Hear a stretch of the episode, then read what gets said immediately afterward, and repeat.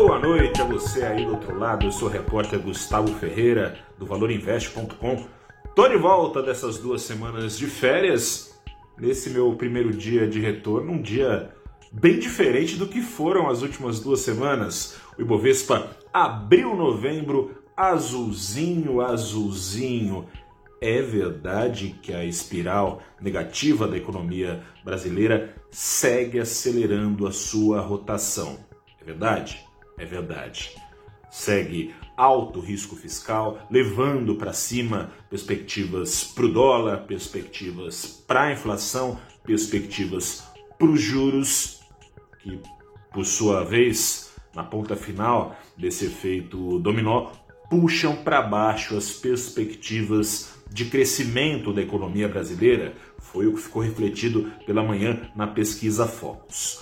Mas Ibovespa com alta de 2%, podia isso tudo, essa cena ruim, ser ainda pior caso rodovias de todo o Brasil estivessem bloqueadas. Existia essa expectativa, esse temor de investidores que saiu da frente, ou seja, estradas livres, porque caminhoneiros cruzaram os braços, parte deles, mas dizem até aqui lideranças que não vão bloquear estradas. Caso fossem bloqueadas essas estradas, essa espiral que não para de girar, que não para de acelerar a sua rotação, tenderia a girar ainda mais rápido, puxando ainda mais para cima inflação, juros e ainda mais para baixo perspectiva negativa né, de, de desaceleração da economia brasileira.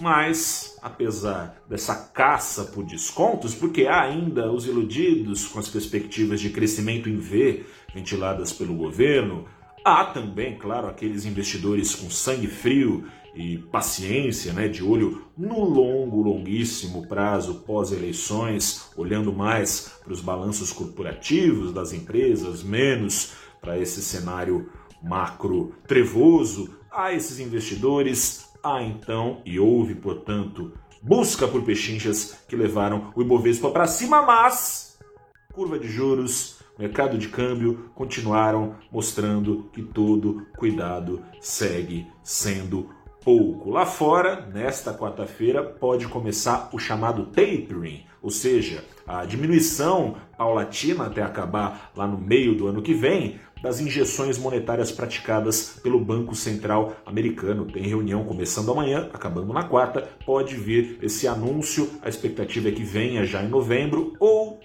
expectativa baixa em relação a isso em dezembro, mas o que implicará ao fim e ao cabo em menos fluxo de dinheiro escapando para os mercados emergentes, ainda menos em mercados como o brasileiro, que tem riscos de sobra a oferecer.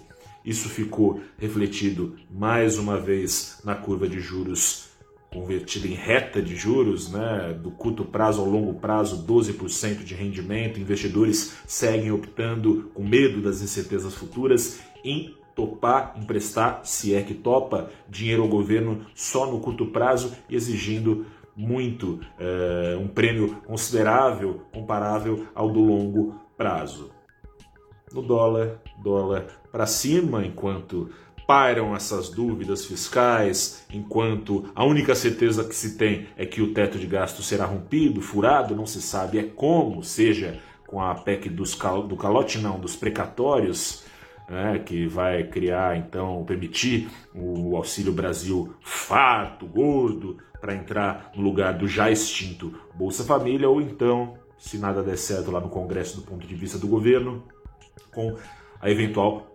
prorrogação dos auxílios emergenciais, assinando atestado de incompetência no que diz respeito a planejamento e a boa saúde das contas públicas. Com isso, dólar para cima, apesar desse apetite alto por ações, dólar 0,4% mais caro no fim do dia, aos R$ 5,67. Nessa terça-feira é bom lembrar feriado, a Bolsa Brasileira não abre, aliás, também teve uma liquidez baixa hoje, o que talvez explique também essa alta considerável do Ibovespa.